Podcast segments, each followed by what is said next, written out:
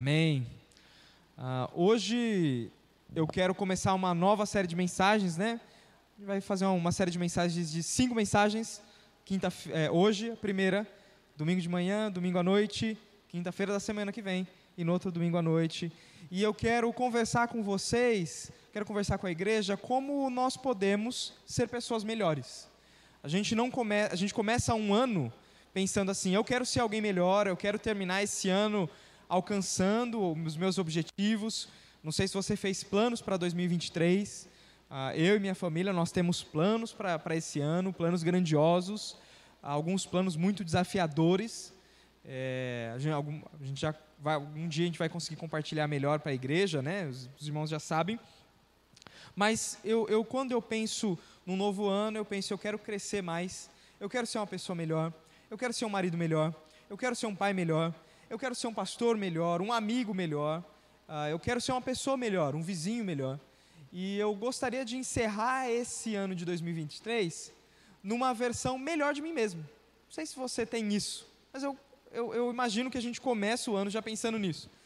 E eu acredito que uma coisa fundamental para esse ano é a gente voltar para a nossa identidade. Por que, que eu, eu, eu, eu tenho refletido muito nisso? Tenho percebido que já há algum tempo a, gente tem vivido num mundo manipulador e polarizado. O mundo tem tentado colocar a gente em caixas. Então, como é que funciona? A mídia está tentando moldar a nossa mente. A gente não pode ser tolo achando que cinema, televisão é apenas entretenimento. É doutrinação. E eles estão tentando moldar a nossa mente a imagem de algum tipo de ideologia, de algum conceito. E não é à toa, não é estranho se nós ouvirmos, a gente fala assim, ah, eu sou, e coloca o nome de alguma ideologia. Ah, às vezes a pessoa até fala assim, eu sou um cristão tal, eu sou um cristão tal, eu sou um cristão de direita, eu sou um cristão de esquerda, eu sou um cristão pensando em questões políticas, ah, eu sou um, um cristão anarcocapitalista. Ah, eu ouvi isso daí e eu nem sei o que significa isso. Eu sou um econômico liberal, eu sou um conservador, eu sou um progressista. E é engraçado que a gente vai, querendo ou não, aderindo a rótulos e nos identificando com questões criadas por homens. E dentro da igreja não é diferente. Ah, dentro da igreja, na área, eh, eu é, não só sirvo como pastor aqui, mas também dou aula em, em um seminário e é interessante você ver que pessoas que começam a estudar né, teologia, eles tentam se identificar com alguma coisa. Ah, eu sou um cristão calvinista, sou um cristão amiraldiano, eu sou um cristão, é, eu sou um cristão arminiano, eu sou não sei o quê, eu sou isso, eu sou aquilo. Ah, e a gente vê toda hora a gente está tentando ser colocado numa caixa e identificar com alguma coisa. Qual que é o grande perigo disso? O grande perigo não é se nós temos convicções que se enquadram biblicamente e as defendemos. O problema é quando essas convicções, esse tipo de identificação nos divide. Quando começa a separar o povo de Deus, quando começa a separar a família, é um baita de um problema. E eu tenho refletido muito que a gente precisa voltar à nossa identidade na raiz. Nós somos seres humanos. Antes de, até antes de cristãos, somos seres humanos. E se a gente não entender a nossa identidade como ser humano, que tem tudo a ver com Jesus, que tem tudo a ver com Deus, porque Deus não criou um cristão, Deus criou um ser humano. E infelizmente o ser humano teve a sua identidade deturpada por conta do pecado, e por causa disso ele se identifica com várias outras coisas e foge do padrão de Deus. Um padrão de Deus que hoje a gente vive como cristão, mas Deus sempre quis isso, porque Deus não criou um cristão, Deus criou um ser humano. Por isso, nessa série de mensagens, cinco mensagens, nós vamos enxergar a nossa humanidade à luz de Jesus Cristo, que é o homem perfeito. E hoje eu gostaria de começar olhando para isso e eu gostaria de citar ah, uma frase que eu falo constantemente, mas lê-la dessa vez, né? Como eu, eu já falei para os irmãos, né? Várias vezes, que livro bom, você não precisa ler muita coisa para aprender coisa de Deus, para aprender coisa boa. E na página 4 de um livro de um pastor antigo, está escrito assim, ó, página 4. Na realidade, o livro começa na 3. Então já é a segunda. Na realidade, o livro começa na página 4, ou seja, na primeira página do livro. Uma das dos primeiros parágrafos diz o seguinte: é claro que o homem de maneira nenhuma alcança o conhecimento de si mesmo sem antes contemplar a face de Deus. E depois de, e depois de tê-la contemplado, descer para considerar a si mesmo. Quem disse isso foi um irmão nosso, pastor, chamado João Calvino, foi pastor em Genebra há muito tempo, e ele ele entendeu a, a, a, ele entendeu e registrou de maneira assim, em uma frase, aquilo que a Bíblia toda fala.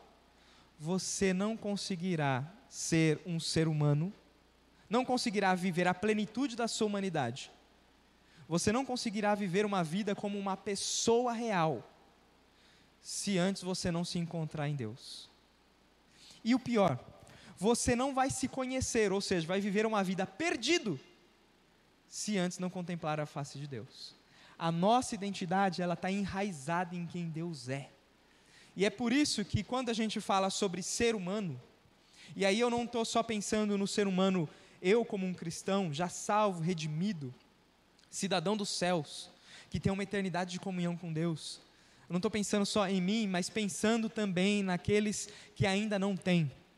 É impossível a gente viver a nossa vida de humanidade sem antes contemplar a face de Deus e uma vez contemplando, a gente desce para a nossa condição e entende quem realmente somos.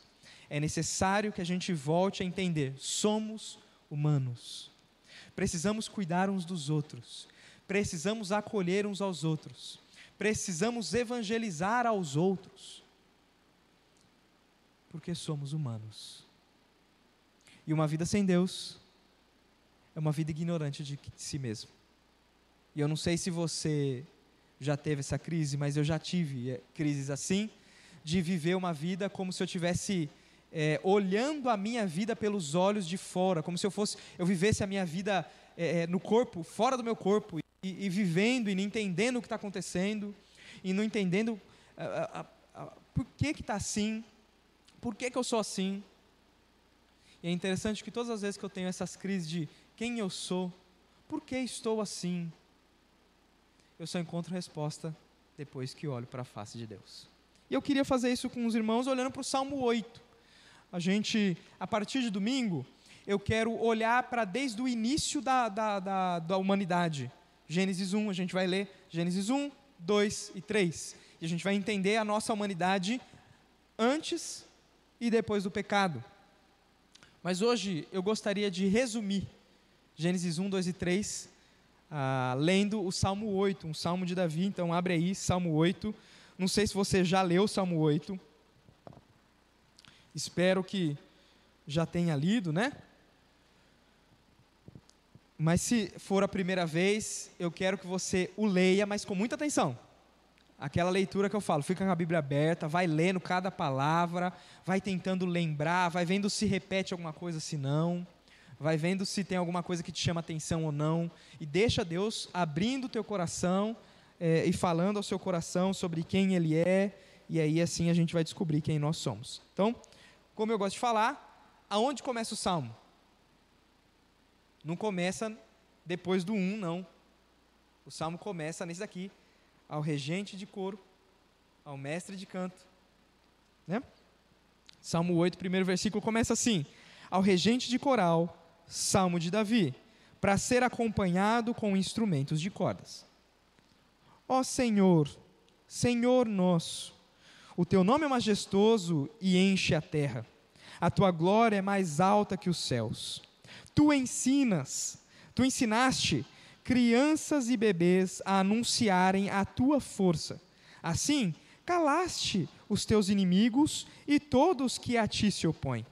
Quando olho para os céus, eu contemplo a obra dos seus dedos, a lua e as estrelas que ali puseste e pergunto: quem são os simples mortais para que penses neles? Quem são os seres humanos para que com eles te importes? No entanto, os fizestes apenas um pouco menor do que Deus, e os coroaste de glória e honra.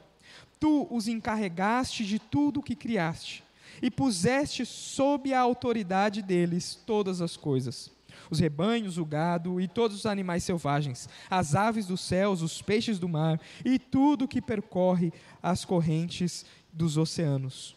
Ó Senhor, Senhor nosso, teu nome é majestoso e enche a terra. Até aqui a palavra de Deus, eu queria orar. Vamos orar? Senhor, eu quero te agradecer porque a tua palavra é viva, eficaz, ela é mais penetrante que uma espada afiada, com lâmina dupla, e ela é capaz de penetrar no nosso coração num ponto em que nós às vezes nem sabemos que existe. E nesse momento, pedimos para que a tua palavra penetre o nosso coração e a gente saia daqui transformado. O nosso desejo é sair daqui mais humanos, porque nós entendemos que ser mais humanos é se parecer mais com Jesus, que é o homem perfeito.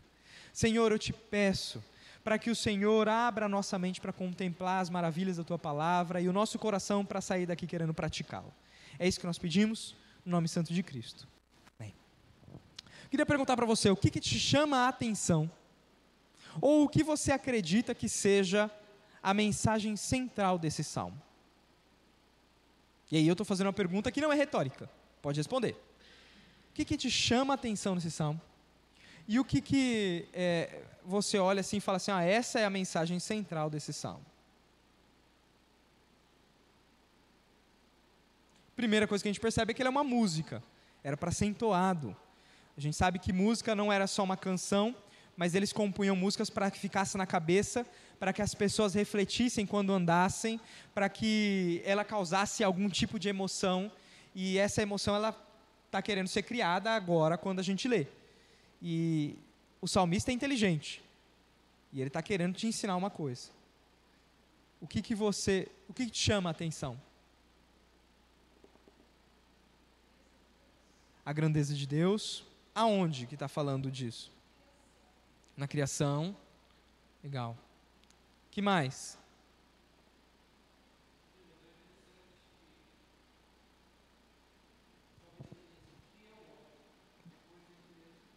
responde.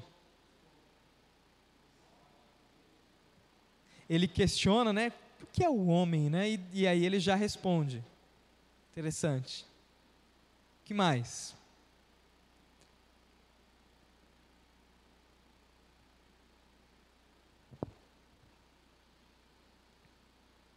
Que, que te chama a atenção?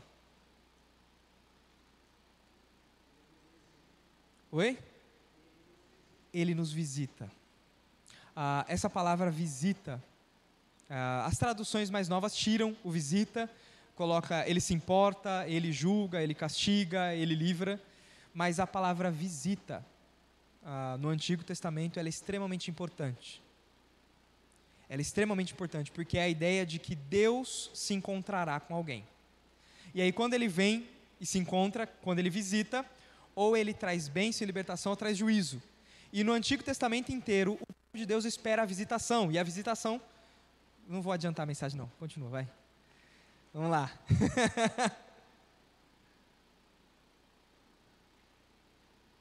Sabe o que, que, a primeira coisa que me chama a atenção depois que eu leio esse salmo?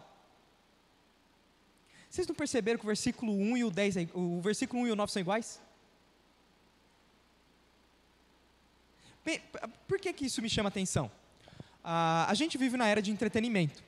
As pessoas ah, que escrevem, as pessoas que é, fazem músicas, as pessoas que fazem filmes, obras de arte na nossa época, elas fazem ou para entretenimento ou para ganhar dinheiro. O, pro, o, o propósito de criar arte hoje é, às vezes, entretenimento. O salmista não. Ele não é um produtor de conteúdo, ele não ganha dinheiro por escrever música. Ele não ganha royalties. Ninguém vai pagar ele se cantar a música dele. E outra coisa, hoje em dia é muito fácil. Você pega seu celular, começa a escrever, você pode escrever um texto grande, um texto curto. Ah, Para você não custa nada. Você escrever um texto grande, um texto curto. Para ele era caro escrever. Então, quando eles escrevem e repetem alguma coisa, é porque tem um propósito muito importante nisso. Porque escrever era caro. Escrever uma ciência. Tinha que tratar o couro, ou tinha que cortar o papiro certinho. Tinha que ter alguém que escrevia, que sabia escrever. E essa pessoa que sabia escrever, ela tinha que ter um negócio para escrever e fazer a tinta direito. Porque se faz a tinta errado, escreve no couro, logo apaga. Ou faz a tinta muito forte, atravessa o couro, não pode usar o outro lado do couro. E couro era caro. Se fizesse errado, se errasse, não tinha borracha. Ia ter que raspar o couro e aí o couro ia ficar mais fino, podia furar. E o, o, o, o escrito dele ia durar menos tempo. Ia ter que fazer uma cópia logo, logo. Escrever era caro e difícil. Então, quando um autor da Bíblia repete alguma coisa, o nosso olho tem que ficar desse tamanho, os dois. E olha só o versículo 1: Senhor, Senhor nosso, o teu nome é majestoso e enche a terra. Olha o versículo 9: Senhor, Senhor nosso, o teu nome é majestoso e enche a terra. Sabe o que o salmista está sinalizando para mim e para você? A pessoa, o personagem mais importante de toda a história é o próprio Deus. A gente sabe disso, mas a gente esquece. E quando a gente lê esse salmo que fala sobre seres humanos, rapidamente a gente pega e traz para gente, não é assim? Agora, uma outra coisa interessante, que tem a ver com Deus ser o personagem principal da história. Você percebeu que o salmista fala poucas vezes, e eu, tal, tal, tal? Ele sempre está falando de Deus, está falando com Deus sobre um terceiro, sobre a humanidade. Ele está falando dele. Ele fala para. A única vez que ele faz, ele faz assim: ó, Eu olhei para os céus, e depois ele fala, eu pensei. Mas ele está falando com Deus sobre uma terceira pessoa, porque ele quer sinalizar para mim para você. O centro desse salmo é o próprio Deus. É a majestade desse Deus. Esse Senhor, Senhor nosso, teu nome é majestoso, enche a terra. E se você olhar, por que, que ele fala Senhor Senhor. Primeiro Senhor, olha na sua Bíblia, está tudo em maiúsculo, não tá? Porque é o nome de Deus. É como se ele estivesse falando a, Jeová, né? Yahvé, Yeoa. A gente não sabe pronunciar esse nome, mas ele fala o nome de Deus. E ele fala Senhor nosso. Ele está dando a ideia assim: ó, eu estou falando com o Deus de Israel, o Deus que fez um pacto, que nos livrou, que nos comprou, o Deus que quer andar no nosso meio, esse Deus que quer habitar no meio do seu povo por meio do templo e do tabernáculo, é esse Deus que eu estou falando. E Ele é Senhor nosso, ou seja, Ele é nosso soberano. É Ele quem manda, e a gente obedece. É Ele quem é o dono, e a gente propriedade. O personagem principal desse salmo é o próprio Deus. Agora, tudo o que vem depois está falando de quem? De Deus. Tudo está falando de Deus. Mas Silas não está falando do nome, ele gasta acho que quatro versículos, né? Ó, o versículo 4, o versículo 5, o versículo 6, o versículo 7 e o versículo 8. Cinco versículos falando sobre o ser humano, dos nove. Mas não, peraí. Ele está falando do homem, mas percebendo Deus. Por quê? Ao homem é impossível conhecer a si mesmo sem antes contemplar a face de Deus. E é isso que ele fez. E aí o versículo 1, né? Ele começa esse, Senhor, Senhor nosso, a tua glória é mais alta que a terra. Versículo 2. Olha que, que chama a atenção também. Tu ensinastes crianças e bebês a anunciarem a tua força. Espera aí. Tu ensinaste crianças e bebês a anunciarem a tua força. Segunda linha. Assim tu calastes os teus inimigos e todos que a ti se opõem. Sabe o que eu acho interessante nesse salmo? É um salmo que está falando de Deus, da majestade dele, não está? Sabe qual é a primeira coisa que ele percebe com relação a Deus? Deus escolheu usar os fracos. Deus escolheu usar os fracos. Os inimigos de Deus são calados por bebês e crianças. Ah, esse versículo é usado no Novo Testamento por Jesus. Os fariseus, bravos com Jesus, falam bobeiras sobre Jesus e olham as crianças cantando para Jesus, Osana ao filho de Davi. Os fariseus chegam em Jesus e falam: Jesus, você não está ouvindo a blasfêmia que eles estão falando? Jesus vira e cita o Salmo 8, diz assim: Vocês nunca leram? Que da boca das crianças recém-nascidos, Deus levanta louvor? Deus ensinou eles a louvarem? Deus escolheu usar os fracos.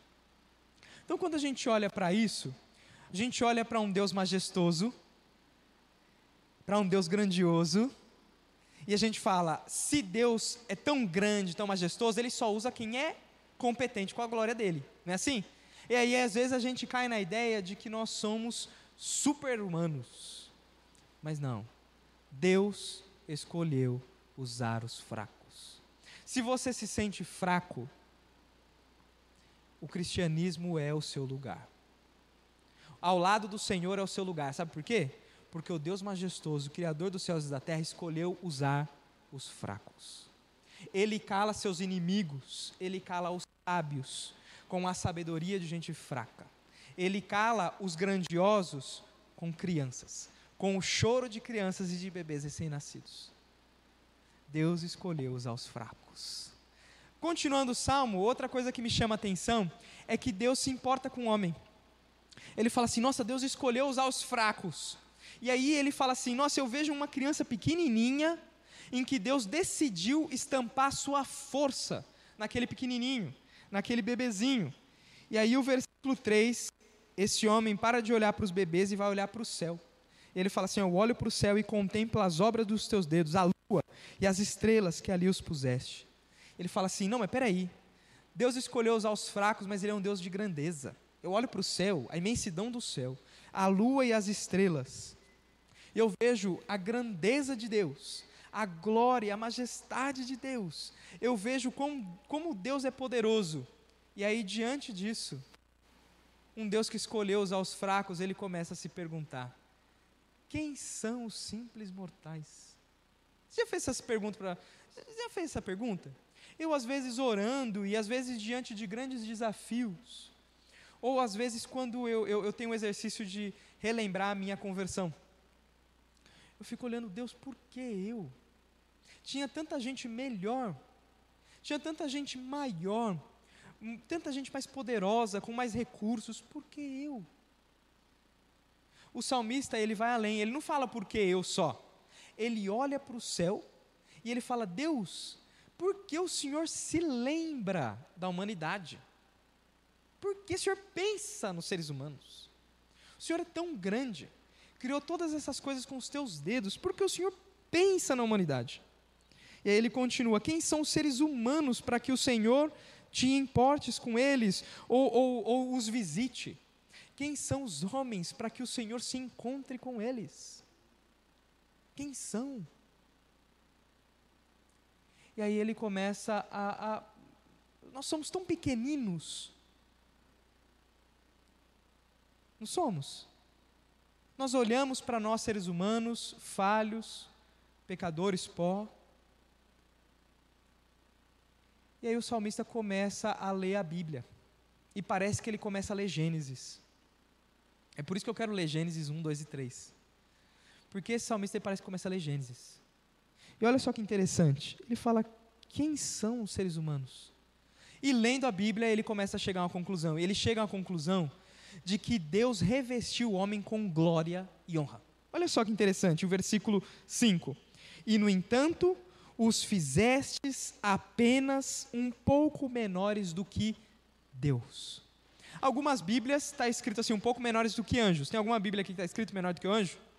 Tá? Você pode olhar que do lado do anjo tem uma letrinha, e essa letrinha é uma nota de rodapé, você pode olhar lá embaixo, está escrito assim, em hebraico, menor do que Deus. Não é? Não está assim? Não está? Porque realmente, é, é, é, em, o certo é, eles, Deus o fez um pouco menor do que Deus. Ah, essa mudança surgiu porque a Bíblia ela foi traduzida para várias línguas. E um pouco antes de Jesus, a Bíblia foi traduzida para a língua grega. E quando as pessoas traduziram os salmos na língua grega, eles falaram: Meu Deus, se eu falar que o homem é menor que Deus, isso é uma ofensa. O que, que eles fizeram? Falaram: Não, é menor do que os anjos. Que aí fica melhor. Eles interpretaram lá e colocaram menor do que os anjos. Ah, não está errado. Ah, nós, de alguma maneira, a gente também, o ser humano mortal, pecador, ele é menor do que os anjos. Mas a gente não pode se esquecer de que os anjos não foram feitos à imagem de Deus, nós fomos. Então, querendo ou não, nós somos feitos um pouco menor do que Deus. Isso mostra que somos importantes? Só porque Deus nos fez assim. Ah, Deus não nos ama porque somos grandes. Nós somos grandes porque Deus nos ama. Nós não temos glória porque somos grandes, mas nós temos glória porque Deus colocou a glória em nós. Ele quis isso. E não só ele nos fez um pouco menor do que eles, mas ele, diz aqui: Ele os coroaste com glória e honra.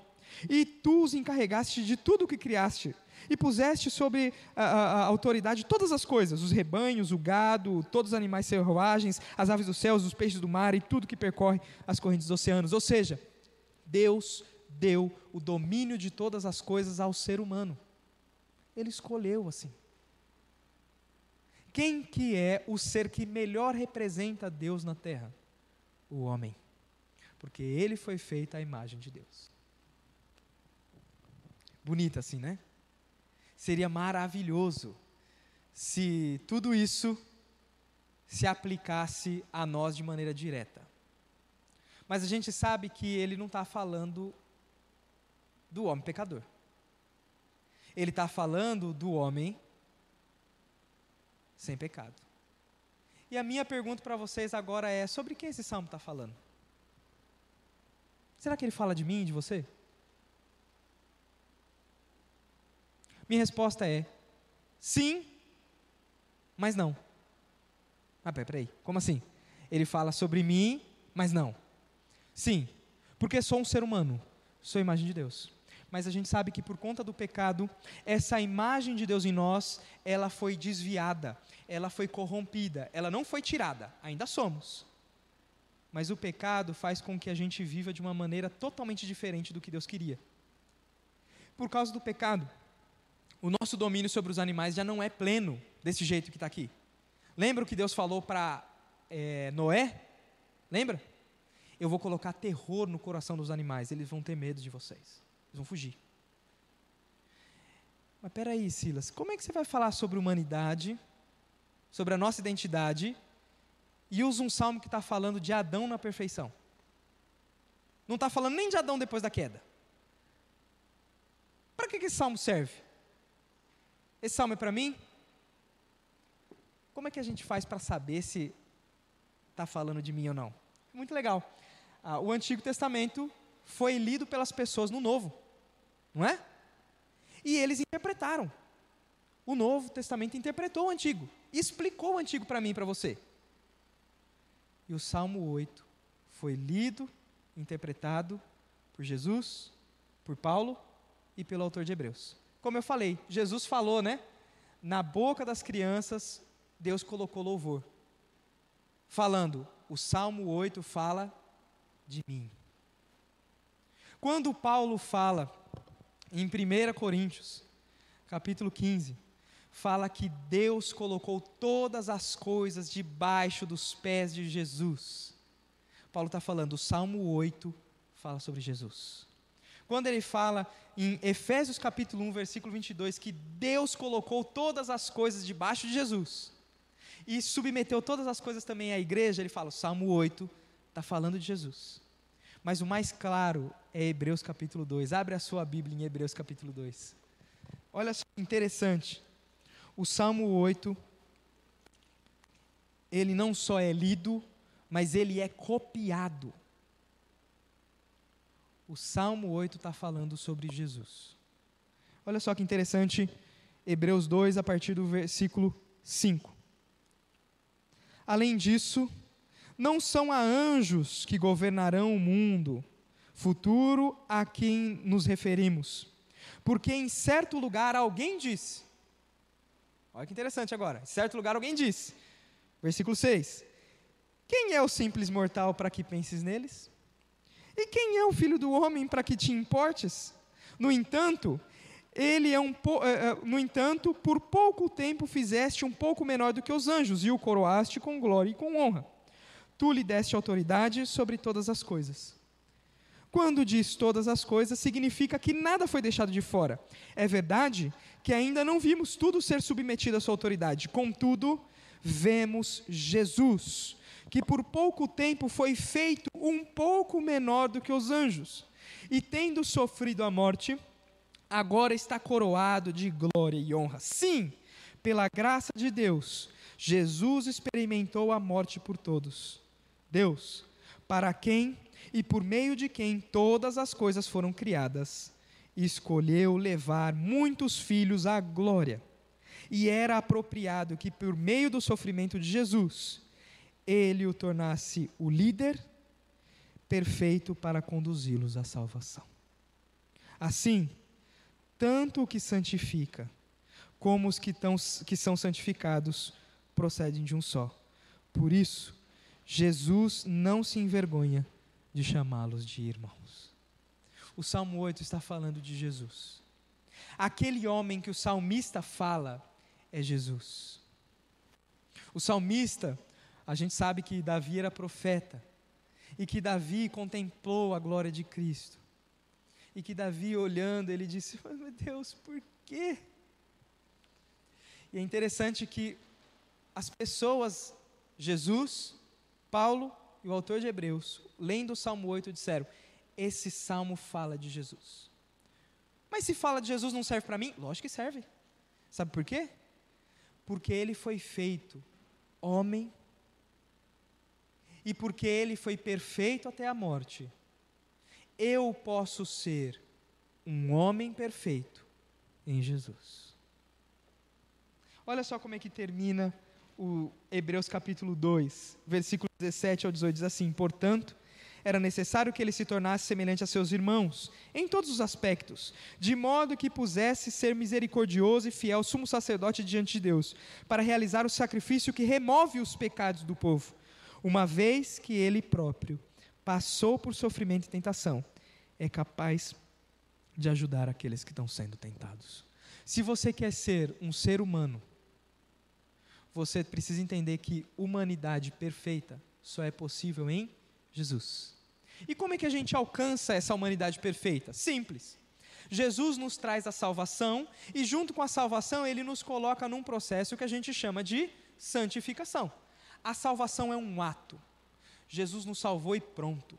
Por causa de Jesus, a caminhada para ser uma pessoa perfeita e para ser alguém melhor, para ser a melhor versão de você mesmo, para ser parecido com Deus foi aberto. E agora esse caminho é trilhado e Deus trabalha em nós na santificação para que a gente se pareça com Jesus. E eu não quero que você se esqueça de que só é possível ser um ser humano melhor em Jesus.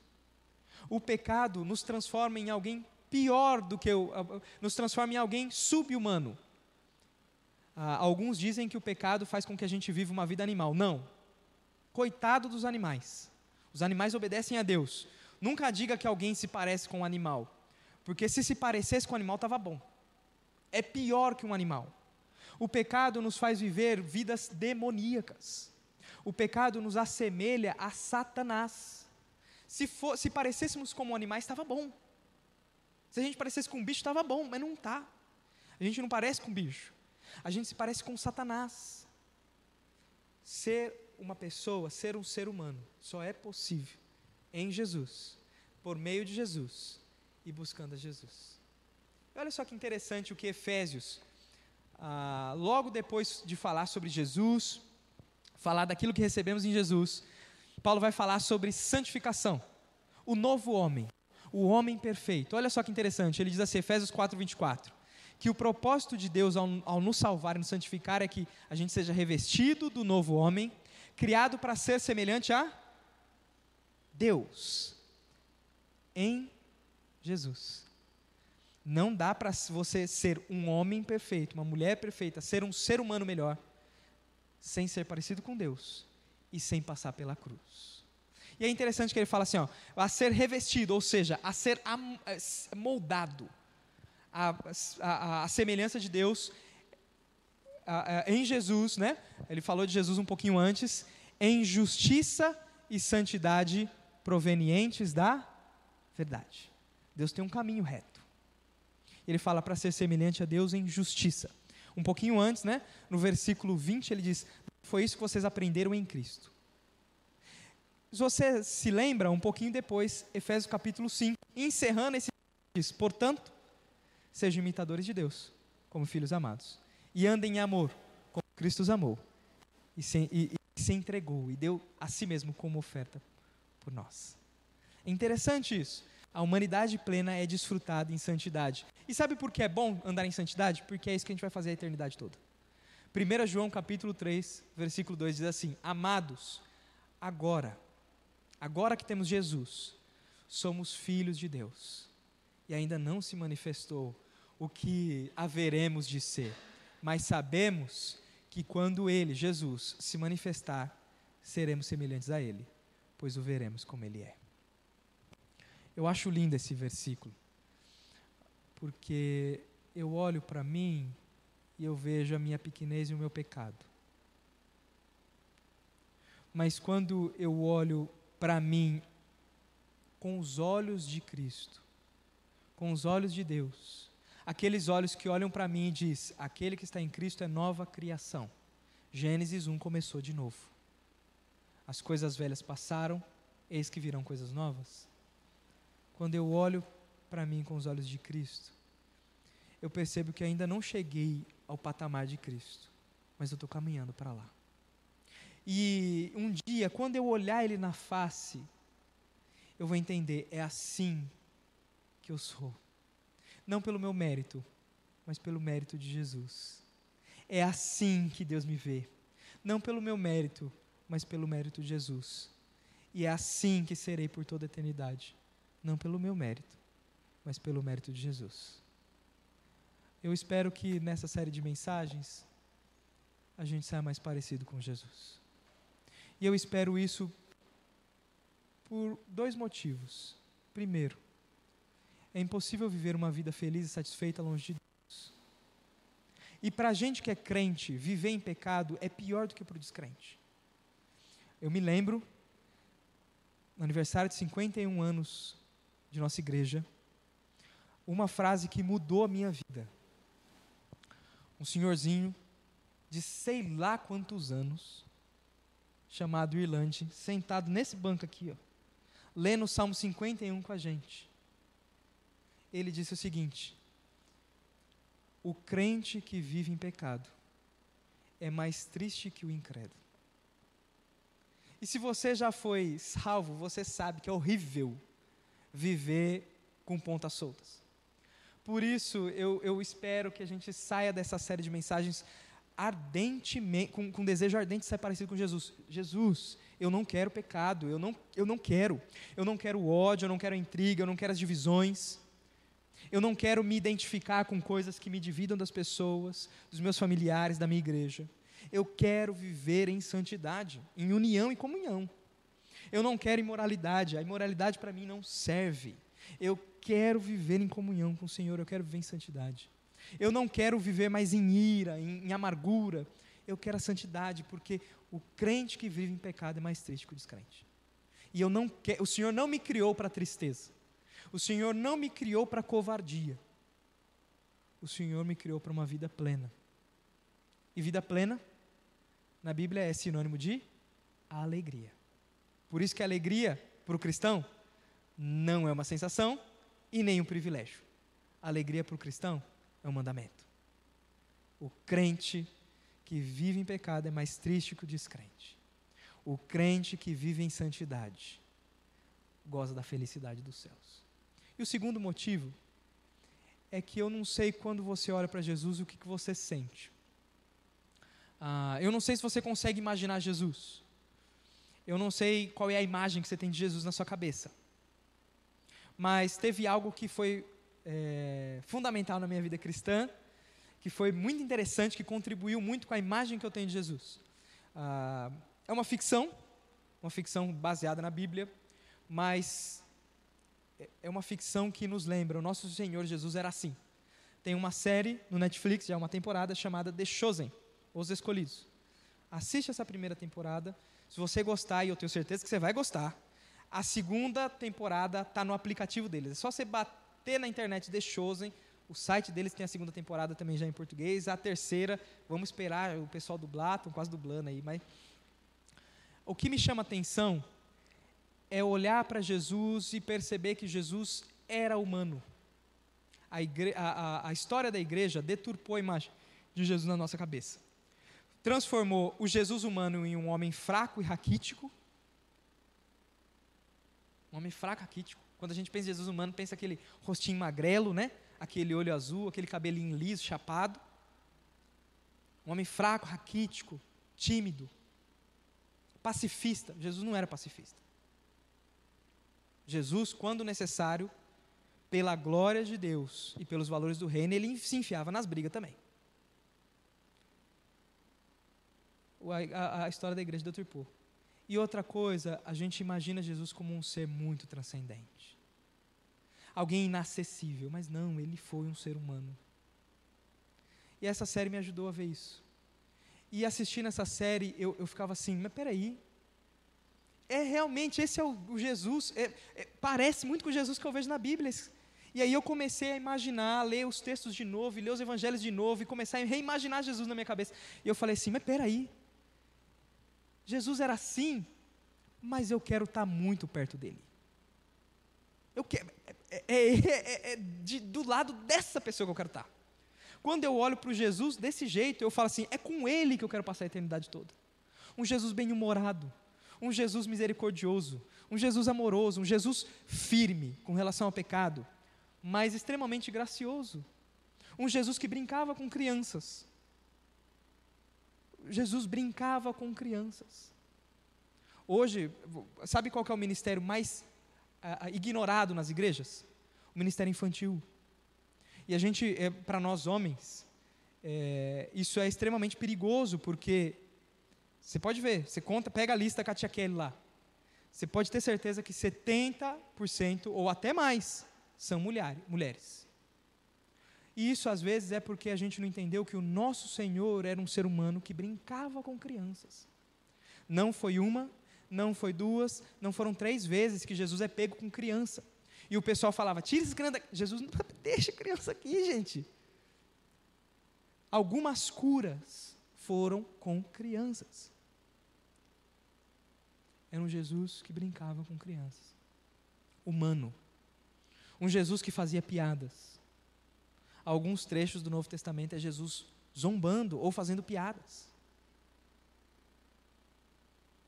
Jesus era bem-humorado. Era um Jesus que era brincalhão. Era um Jesus que tirava tempo de lazer com seus discípulos. E um lazer santo, mostrando que é possível a gente brincar com santidade, a gente ser divertido com santidade, a gente conviver com santidade. É diante desse Jesus que eu quero estar. E quando eu e você entendemos a nossa identidade à luz de Jesus, nos parecemos com Ele, sabe o que acontece? É incrível, você vai virar. Pior que eu estou gravando isso. Mas eu vou falar mesmo assim. Você vai virar um para-raio de gente doida e doente. Vai virar um para-raio de gente doida e doente.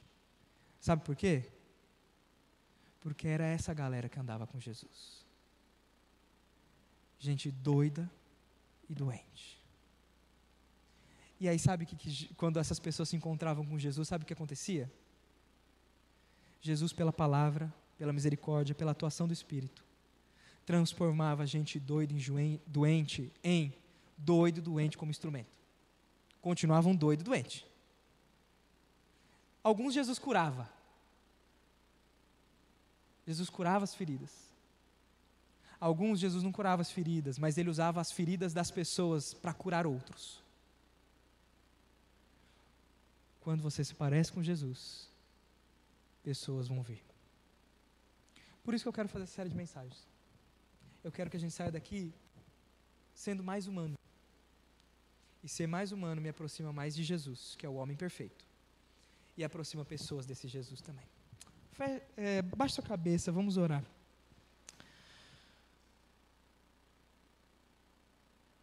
Senhor, eu. diante da tua glória e dos céus, e eu olhei hoje e vi a força da chuva. E Senhor, eu sei que às vezes a força da chuva impetuosa,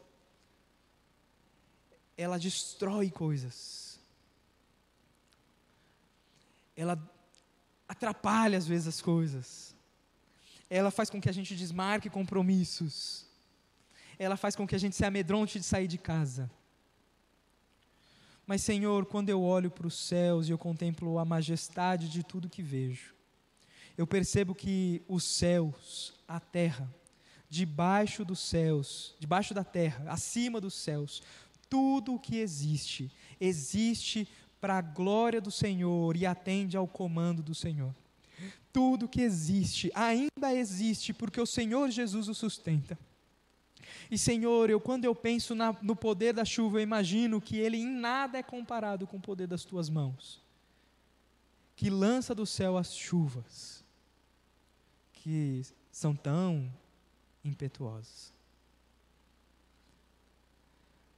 E Senhor, quando eu olho para esse poder, essa majestade, essa glória, eu chego na reflexão do salmista e vou além e penso não só o que é o homem para que o Senhor se lembre, o ser humano como raça para que o Senhor os visite.